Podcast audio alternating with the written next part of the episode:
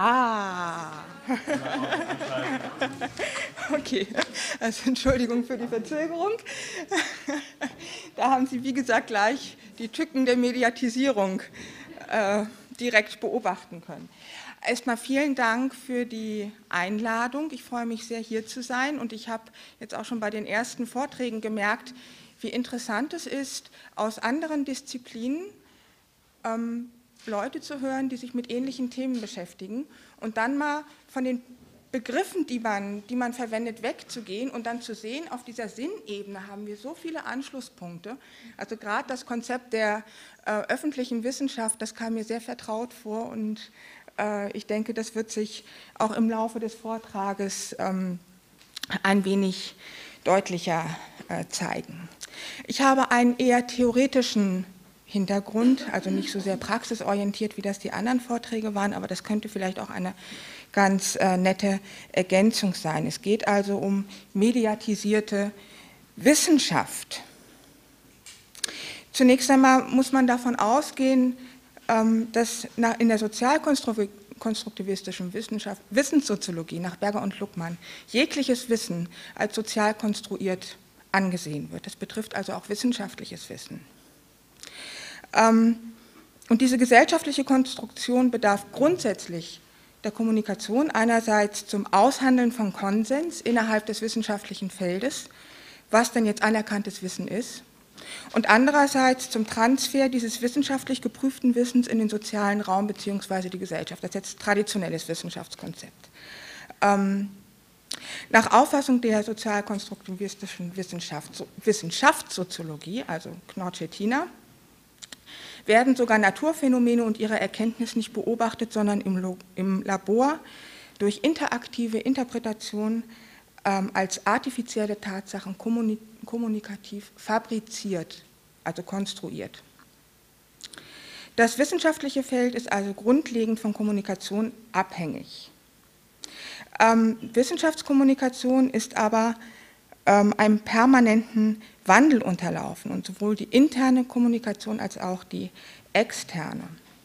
Und verantwortlich für diesen ähm, Wandel kann man einerseits den technologischen Medienwandel sehen, ansehen und andererseits aber auch so einen soziokulturellen Wandel.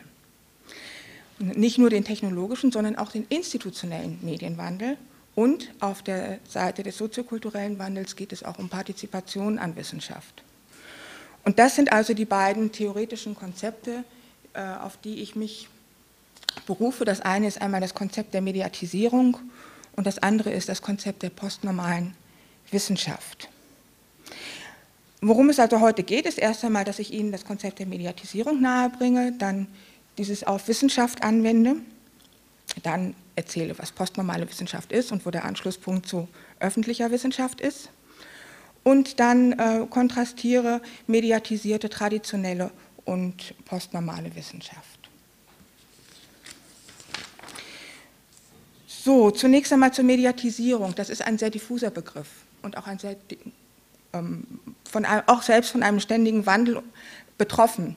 Das liegt sicherlich daran, dass das, was er beschreibt, selbst sich permanent transformiert, nämlich die Medien selbst.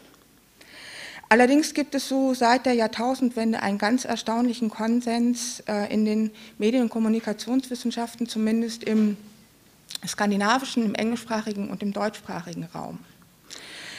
Ähm, dementsprechend geht es bei Mediatisierung um den Einfluss des Kommunikationsmedienwandels auf menschliche Kommunikation und Interaktion, auf soziale und kulturelle Realität und damit eben auf jedes soziale und kulturelle Phänomen. Ähm, Jawad sagt, Medien sind Akteure sozialen Wandels. Ähm, Mediatisierung ist ein historisch bedingter, permanent fortschreitender Langzeit-Metaprozess auf der gleichen Ebene wie Kommerzialisierung und Globalisierung, dem sich niemand entziehen kann, der aber graduell variiert in bestimmten Gesellschaften wie setzen sich Medien durch? Was gibt es für Zugangsmöglichkeiten? Aber auch in bestimmten sozialen Feldern innerhalb einer Gesellschaft. In diesem Metaprozess erscheinen ständig mehr Medien, werden institutionalisiert Und dieser Prozess ist definiert als eine temporäre, lineare Sequenz verschiedener Stadien oder Zustände, die natürlich gewisse Grauzonen haben. Ähm, müssen uns, der Medienbegriff selbst ist ja auch diffus. Und nur zur Klärung, wie ich ihn hier verwende, das auch in Anlehnung an Friedrich Krotz, da werden Medien zunächst gesehen als Technologie, aber natürlich auch als soziale Institution, als organisierende Maschine, mit deren Hilfe äh, Inhalte inszeniert werden können, aber auch als Erfahrungsraum des Rezipienten. Und damit kann man alle Bereiche der Kommunikationsforschung auch in dieses Mediatisierungskonzept einpassen. Aber es geht auch grundlegend erst einmal um Kommunikation. Denn der Kern von Mediatisierung ist, der, ist die Modifikation von Kommunikation und Medien modifizieren Kommunikation, sind die Instrumente dafür. Das ist also die kommunikationstheoretische Basis des Mediatisierungskonzepts. Und deshalb ist eben auch der Ausgangspunkt äh, Kommunikation als grundlegende menschliche Praxis anzusehen. Ähm, auf der Ebene von der direkten Kommunikation face-to-face -face, mit Hilfe von Gestik und Sprache. Und der Mensch wird als Bewohner einer kommunikativ konstituierten symbolischen Welt betrachtet. Ähm, in dem Moment, wenn die Medien ins Spiel kommen, schaltet die zweite Stufe der Mediatisierung die ähm, Medienkommunikation oder im englischen Sprachraum Mediated Communication oder Medialisierung bzw. Medialization. Das fängt zunächst einmal an mit medienvermittelter interpersonaler Kommunikation. Das ist hier jetzt das Beispiel des Telefons, das zwischengeschaltet wurde ähm, zwischen zwei Personen. Und das natürlich auch das Medium, das natürlich auch im Laufe seiner Geschichte einen Wandel durchgemacht hat und wir sehen hier eben eine typische Situation des Telefonierens in der Anfangszeit. Wo war das Telefon situiert in der Wohnung, eben in einem für alle zugänglichen Raum und es wurde in dieser familiären Öffentlichkeit telefoniert und auch nicht besonders lange und ausschweifend. Natürlich wurden auch nicht besonders intime Sachen besprochen. Ähm, mit Aufkommen der mobilen Telefone ähm, ist einerseits eine größere Privatheit, eine mögliche größere Privatheit in die, in die Kommunikation gekommen, weil man sich ja in seine privaten Räume auch zurückziehen kann, aber andererseits machen wir das immer mehr auch in der Öffentlichkeit, was auch eine gewisse Paradoxie darstellt. Also das soll nur ein Beispiel sein für medienvermittelte interpersonale Kommunikation. Der zweite Bereich der Medialisierung ist der der interaktiven Kommunikation und da ist äh, interaktiv auch etwas anders besetzt als im ähm, Alltagsverständnis, denn hier geht es um die Kommunikation zwischen Mensch und Maschine. Um, es wird allerdings an, ähm, so betrachtet, dass die, dass die, Maschine auch von einem Menschen programmiert wurde ursprünglich, dass es also sich um, doch um eine indirekte Kommunikation zwischen Menschen wieder handelt. Und äh, dazu gibt es eine Beispielstudie von Friedrich Krotz, der hat sich mit dem AIBO beschäftigt und die Kommunikation von Menschen mit dieser Haustiersimulation, die wirklich eine Simulation darstellt und die natürlich auch gewisse Fähigkeiten nicht hat, wie ein echtes Tier und die andererseits aber Fähigkeiten hat, die über die Abo, where's the ball? die eines Tieres hinausgehen. Das sehen wir hier, wie er reagiert. Er reagiert auf Sprachbefehle. Er hat aber motorische Probleme. Bo. Und jetzt zeigt er aber auch ein gewisses Bedauern dabei. Oh. Das ist eine typische Reaktion, dass man. Good boy. Sit. Oder auch. Ähm, das blaue, das blaue Licht Hey, Bo. Bellen ist ein Zeichen von, ähm, ein, soll eine emotionale Äußerung darstellen, nämlich ähm, eine, eine Freude dann auch. Also der, der, der, diese Haustiersimulation ähm, simuliert auch Emotionen innerhalb der Kommunikation. Und das Wichtige ist, dass, das, dass dieser Roboter lernen kann, dass also die Menschen das Gefühl haben, er entwickelt eine Persönlichkeit. Ähm, und die, die Forscher selbst haben die interessante Erfahrung gemacht, dass, sie, dass auch ihr Blick auf dieses Gerät während des Projektes sich total verändert hat, dass sie ihn also selbst als Persönlichkeit wahrgenommen haben und dann total schockiert waren, als es ein Programmupdate gegeben hat und diese Persönlichkeit verschwunden war. Also Waldi war plötzlich nicht mehr Waldi. Nur das zum, zum Beispiel für, für interaktive Kommunikation, das ist also das extremste Beispiel. Okay, der dritte Bereich ist dann das, was traditionell mit Mediatisierung bis zur Jahrtausendwende verwendet wurde, nämlich der Bereich der Massenkommunikation. Der wurde vor allen Dingen auch immer über den Einfluss ähm, von Journalismus auf andere ähm, soziale Felder gesprochen, zum Beispiel auf Politik und dann eben auch auf Wissenschaft. Und wenn wir äh, Studien haben über mediatisierte Wissenschaft, dann wird meistens dieser Bereich auch angesprochen, während die anderen Bereiche ausgeschlossen sind. Aber Massenkommunikation ähm, bezieht auch andere Aspekte mit ein, jetzt nur nochmal auf die, ähm, auf die Rezeption zu kommen. Ähm, ist auch ein Be eine Beispielstudie von Krotz, da geht es nämlich um das Public Viewing, was eben die Rezeption von Fernsehen auch verändert hat, beziehungsweise wieder zu einer Gruppenrezeption geführt hat, zu besonderen, herausgehobenen Anlässen. Okay, und aus diesen Medialisierungen wiederum resultieren mediatisierte Formen des sozialen und kulturellen Lebens. Ähm, das sind ähm, eigentlich alle, alle Bereiche des Lebens, die damit angesprochen sind. Und ähm, es ist als eine Folge anzusehen von Medialisierung. Also wir haben hier eine, eine, eine logische Abfolge von Prozessen.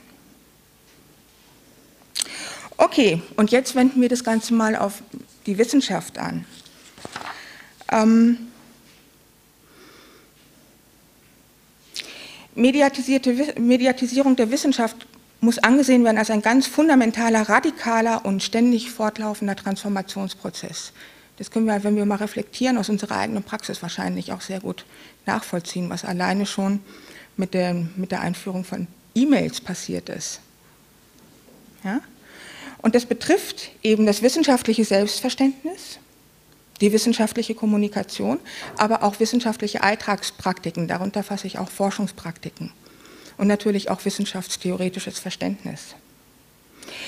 Wissenschaft äh, ist insgesamt hochgradig mediatisiert, ein hochgradig mediatisiertes Feld, aber hat gleichzeitig noch äh, ein besonderes Verhältnis zur Mediatisierung, denn es ist ein Schrittmacher oder Pacemaker von Mediatisierung. Einerseits, weil die Entwicklung von neuen Medien zumeist im wissenschaftlichen Feld stattfindet oder mit Akteuren, die aus dem wissenschaftlichen Feld ursprünglich äh, stammen und weil Wissenschaftler häufig als Early Adopters wirken und damit das Ganze auch noch weiter vorantreiben.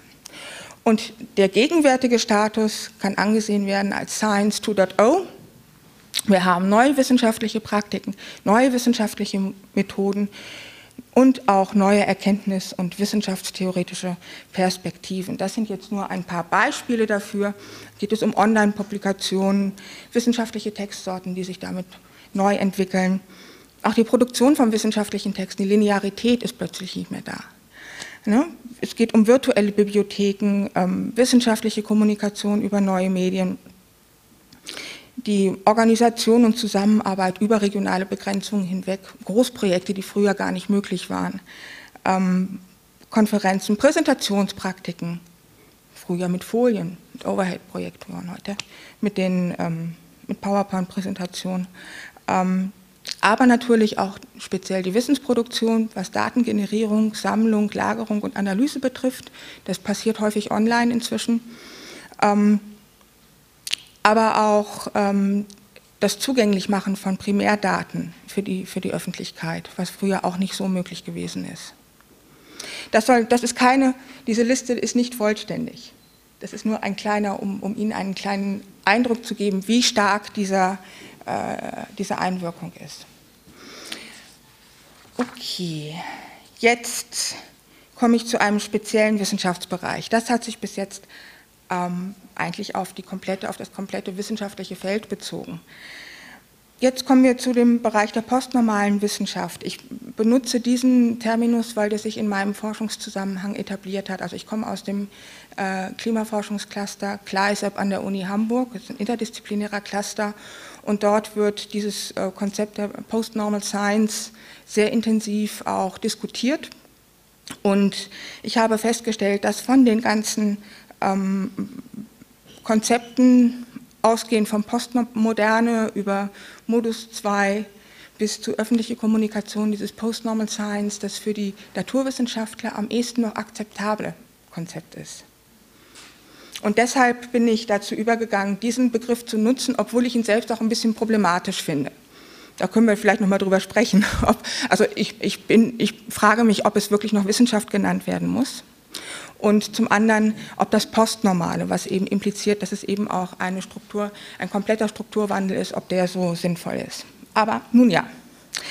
Ähm, Technikfolgen, Umweltrisiken, Katastrophen, medizinische Innovation und Gesundheit, das sind Themen von wachsender gesellschaftlicher Relevanz, die aber umstritten diskutiert werden, und zwar nicht nur in der Öffentlichkeit, sondern auch von den Experten selbst.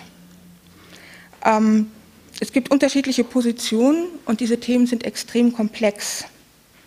Das ist auch etwas, äh, was äh, Beck in seiner Weltrisikogesellschaft beschreibt. Dieses Anwachsen von Wissen, was zu einer größeren Unsicherheit führt, weil man eben merkt, mit dem, dass, man, dass unglaublich viel ähm, Ungewusstes Nichtwissen gibt. Ähm, oder dass man in seiner Erkenntnisfähigkeit auch eingeschränkt ist als Mensch. Und diese, ähm, diese, diese ähm, Konzepte, die, die gipfeln in sogenannte postnormale Situationen, nämlich in Krisensituationen die, ähm, die sich auszeichnen von einem ganz hohen Grad an Komplexität, von eben großer Unsicherheit, von starken Interessen von verschiedenen Gruppen und die aufgeladen sind mit Werten, wo aber ein ganz hoher Entscheidungs- oder auch Handlungsdruck herrscht. Also das beste Beispiel dafür ist sicherlich ähm, Klimawandeldiskurs und äh, das IPCC. Ähm, Typische Felder sind Technikfolgenabschätzung, Risikoforschung, Umweltforschung, Klimaforschung, da bewege ich mich, Gesundheit, Reproduktionsmedizin, Genforschung, Raumforschung, das ist mein zweites Beispiel, äh, aber natürlich auch Kommunikation und Medien selbst. Und alle diese Bereiche sind gleichzeitig Politikfelder. Das heißt, wir haben hier auch gleich so eine gesellschaftliche Verknüpfung von verschiedenen ähm, Feldern, die auch Entscheidungen, an Entscheidungen beteiligt sind. Also die, die, die Merkmale von postnormaler Wissenschaft sind zusammenfassend Komplexität, unsicheres Wissen, aufgrund dieses unsicheren Wissens interdisziplinäre Wissens, Wissensproduktion, weil es auch komplex ist und man braucht verschiedene Experten, die daran ähm, beteiligt sein müssen. Dann wiederum äh, Transdisziplinarität, ähm, weil die Öffentlichkeit ein starkes Interesse an diesen ganzen Themen hat und einbezogen werden möchte. Dann dieses spezifische öffentliche Interesse als Folge von ähm, Werten und auch individueller Risikowahrnehmung. Ein, ähm, ein, wichtiger Punkt ist, dass die Forschung grundsätzlich auf praktische Anwendung ausgerichtet ist, aber gleichzeitig die Implementierung von Ergebnissen in die Gesellschaft sehr kontrovers begleitet wird. Und zusätzlich zu wissenschaftlichen Kriterien wird die Qualität an ökonomischen, politischen und sozialen Kriterien gemessen und vor allen Dingen auch in der Anwendung in der ausprobiert. Ein anderer wichtiger Punkt ist, dass Wissensproduktion jetzt nicht länger ein Monopol der äh, Universitäten ist, sondern in bestimmte transdisziplinäre Institutionen, die oft auch nur temporär sind, äh, ausgelagert werden. Und hier kann man jetzt eine ähm, Gegenüberstellung sehen von äh, traditioneller oder normaler Wissenschaft und postnormaler Wissenschaft. Ähm, ich betrachte diese beiden Konzepte als komplementär. Nicht, dass Postnormal, Postnormal Science die normale äh, Wissenschaft ablöst, sondern sogar darauf angewiesen ist, dass die einzelnen Disziplinen vertieftes Fachwissen generieren, was wiederum in den ähm, postnormalen Institutionen rekombiniert werden kann, woraus natürlich auch wieder was Neues entsteht. Ja? Also es ist eine gegenseitige, eine gegenseitige Abhängigkeit. Und aus Zeitmangel kann ich jetzt mal nicht näher in, auf die einzelnen Aspekte eingehen, aber das, was hier rot markiert ist, das sind alles Aspekte von Postnormal Science, die mit, stark mit Öffentlichkeit und Partizipation in Zusammenhang stehen und dadurch natürlich auch besonders stark mediatisiert sind. Ähm, nach Weingart, also der hat es noch als, als Strukturwandel betrachtet, also der meint, nach Weingart ist das ein Strukturwandel, der das komplette Wissenschaftssystem betrifft. Also davon weiche ich ein wenig ab, aber ich stimme ihm zu, dass bei der ähm, Ausbildung von Postnormal Science drei Prozesse zusammenlaufen, nämlich einmal die Verwissenschaftlichung von Politik, dann natürlich auch die Politisierung von Wissenschaft, WBGU zum Beispiel, und dann die Mediatisierung des Verhältnisses von Wissenschaft und Politik. Ähm, dabei bleibt es aber nicht, denn wir haben auch einen ganz starken partizipativen Aspekt äh, in postnormaler Wissenschaft. Äh, schon im Grundkonzept, also nach Funtowitsch und Rawitz wird die Relevant Peer Community die in der traditionellen Wissenschaft ausgeweitet zu einer Extended Peer Community über die Qualitätsprüfung durch die ähm, Bürger. Ähm, mit Einführung der neuen Medien sind auch diese Verhandlungs- und Begutachtungsprozesse in die neuen Medien abgewandelt. Und so können wir eigentlich von einer Online-Community inzwischen sprechen. Also nicht nur, aber zu einem großen Teil. Ich denke auch, das, das sind ähm, Prozesse, die zusammenlaufen. Und als Partizipation verstehe ich hier eben nicht nur den Transfer von Wissen in die Gesellschaft, also die Partizipation an Wissen, an wissenschaftlich generierten Wissen, sondern auch an der Produktion von Wissen, alleine schon durch die Berücksichtigung von indigenen Wissen. Ähm, Partizipation an Entscheidungsprozessen, aber auch die Legitimation von Entscheidungsinstanzen. Da können wir vielleicht ein bisschen an Lyotard auch anschließen. Er sagt, es gibt ein gewisses Legitimationsproblem in der Postmoderne und das sehen wir ja auch in gewissen Wissenschaftsbereichen inzwischen. Ähm, und dann geht es natürlich auch um die Akzeptanz von getroffenen Entscheidungen. Äh, ich habe Ihnen gesagt, ich beschäftige mich auch mit Raumforschung und Stadtplanung und da ist ein Beispiel vielleicht aus Stuttgart 21. Was jetzt Gott sei Dank ein Ende gefunden hat. Okay. Und auch diese ganzen ähm, Aspekte der Partizipation sind von Kommunikation und Medien nicht nur bestimmt, sondern abhängig. So, mein Fazit, bin schon am Ende, mein Fazit möchte ich in Hypothesen fassen. Ich habe zwei Hypothesen daraus ähm, formuliert, die, wenn wir Zeit hätten, ich gerne mit Ihnen diskutieren würde, aber ich weiß nicht, ob wir das schaffen, aber man kann vielleicht nochmal in einen Diskurs später eintreten.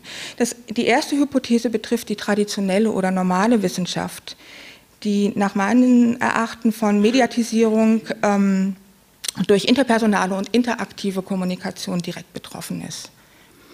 Ähm, allerdings ist, das, ist, es davon nicht, ist, ist die normale Wissenschaft davon nicht abhängig, die hat es schon vorher gegeben. Ja, aber sie wird dadurch verändert. Ähm, Medialisierung äh, durch Massenkommunikation dagegen ist, denke ich, kein Grundelement von der ähm, normalen Wissenschaft. Und ich denke auch, dass sie ähm, im Verhältnis zum massenmedialen Feld eigenständig bleiben wird und auch ble eigenständig bleiben muss. Für postnormale Wissenschaft hingegen denke ich, dass der ähm, Gesamtprozess der Mediatisierung eine konstituierende Vorbedingung ist. Mm, zu der These komme ich schon alleine deshalb, weil Mediatisierung und Entwicklung von äh, postnormaler Wissenschaft quasi parallel gegangen sind. Ähm, und auch bestimmte ähm, postnormale Wissenschaftsbereiche sich nur im Zuge der technologischen Medienentwicklung überhaupt ausbilden konnten. Klimaforschung wäre nicht möglich ohne die Hochleistungscomputer mit der eben die verschiedenen Daten ähm, aus unterschiedlichen Quellen kombiniert werden können und äh, die mithilfe der Computer können erst diese Szenarios erstellt werden. Das ist nur ein Beispiel dafür und jetzt danke ich Ihnen für Ihre Aufmerksamkeit.